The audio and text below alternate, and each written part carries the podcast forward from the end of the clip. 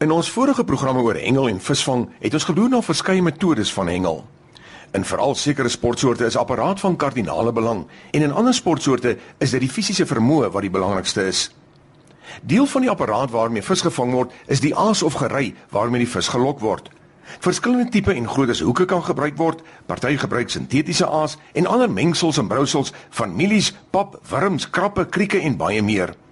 Ons het gepraat van die vis wat 'n mens gevang het, die storie van Jona, van die groot visvangs. Vandag kyk ons na 'n seentjie met twee visse.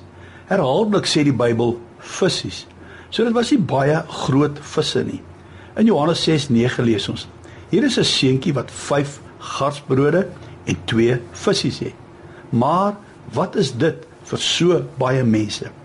Ek glo nie die mamma van daai seentjie het geweet toe sy daardie oggend sy mandjie vir hom pak dat haar seun vandag geskiedenis gemaak dat sy mandjie gebruik sou word vir 'n groot wonderwerk en dat duisende jare daarna ons nog steeds daaroor sou praat.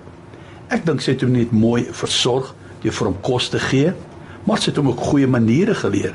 Soveel so dat hy bereid was om sy piknikmandjie met almal te deel. Die disippels kyk na die mandjie en reageer soos ons ook seker sal doen. Johannes sê: "Wat is dit vir so baie mense?" Hulle probleem was nie dat daar nie kos was nie. Die probleem was dat 5 brode en 2 visse nie genoeg was vir 5000 mense nie. Ons eerste les wat ons vanoggend moet leer is: 5 brode plus 2 visse plus Jesus sal altyd genoeg wees om in alle behoeftes te voorsien.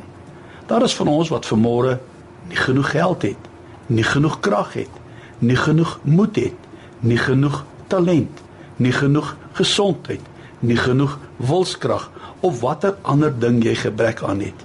Ek wil jou vanoggend aanmoedig.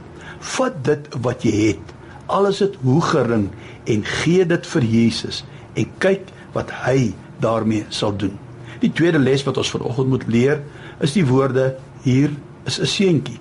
Niemand sou ooit verwag dat 'n seentjie die een sou wees wat sou voorsiening maak dat die Here 'n wonderwerk kon doen. Jy sou eerder dink een of ander ryk man sou na vore tree, 'n groot bedrag skenk sodat daar kos gekoop kon word. Ek glo dat vir die kinders van die Here sal daar altyd 'n seentjie wees. Iemand wat jy dit nooit van sal verwag maar die Here sal hom of haar gebruik om vir jou 'n wonderwerk te doen.